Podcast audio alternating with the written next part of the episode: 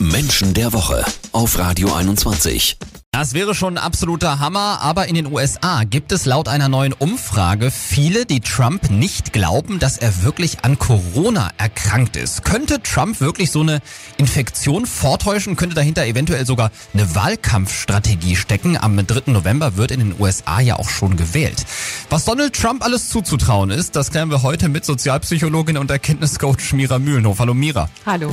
Mira, vorweg kannst du uns äh, die Persönlichkeitsstruktur von Donald Trump noch mal ganz kurz erklären? Ich weiß, dass viele sagen, Ferndiagnosen sind nicht möglich, aber es gibt ja schon Mittel und Wege in der Sozialpsychologie, eine Einschätzung von einer Persönlichkeit zu bekommen. Mhm. Und bei Herrn Trump ist es die intrinsische Motivation Macht, heißt, der Staat bin ich, es gibt keine Regeln, ich mache Regeln selbst. Mhm. Und dazu gehört das überzogene Selbstbild, ich muss niemanden fragen, es gibt auch niemanden, der mir etwas zu sagen hat, im Sinne von beratungsresistent. So eine Persönlichkeitsstruktur hat, sage ich mal, vielleicht auch Vorteile. Im Moment ja. sehen wir aber eher die Nachteile, nämlich da ist wirklich jemand, der alleine entscheidet und sowas ist immer grenzwertig. Ob es unter dieser Voraussetzung möglich ist, dass Trump sogar eine Corona-Infektion faked und für seine Zwecke missbraucht, das hört ihr gleich bei Menschen der Woche. Jeden Samstag ab 9.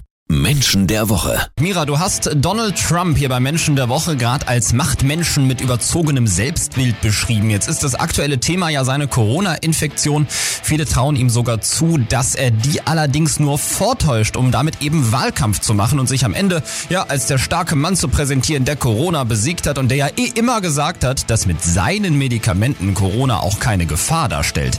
Mira, jetzt bist du keine Ärztin, aber Psychologin. Was glaubst du, ist Donald Trump sogar sowas zuzutrauen? Bei ihm ist es so, wenn er davon ausgeht, über mir kommt keiner mehr, der mir zu sagen hat, was ich zu tun habe, dann mhm. sind mir auch alle Mittel und Wege recht, dann entscheide ich. Und dann kann ich auch vorgeben und sagen, ich nutze das jetzt aus, ich, ich nutze das für meine Strategie. Außerdem fühle ich mich gut, mir ist auch nichts passiert.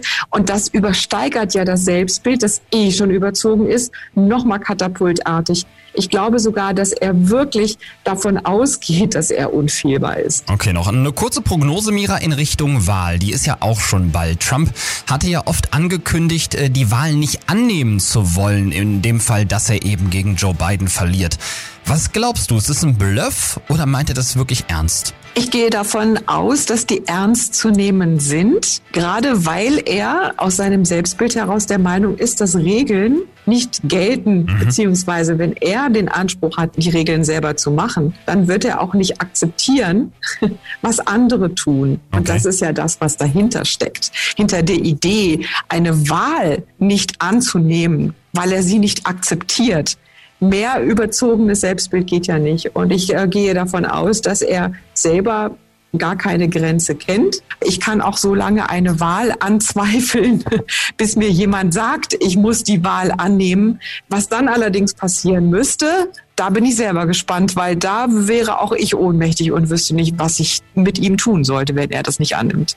Aber davon auszugehen, in der Tat sollten wir. Also, um das mal ganz kurz und knapp zusammenzufassen, was Erkenntniscoach Mira Mühlenhof ja heute über Donald Trump gesagt hat, dem Typ ist absolut alles zuzutrauen. Ausgezeichnet mit dem Niedersächsischen Landesmedienpreis. Menschen der Woche mit Mira Mühlenhof und Marius Hühne.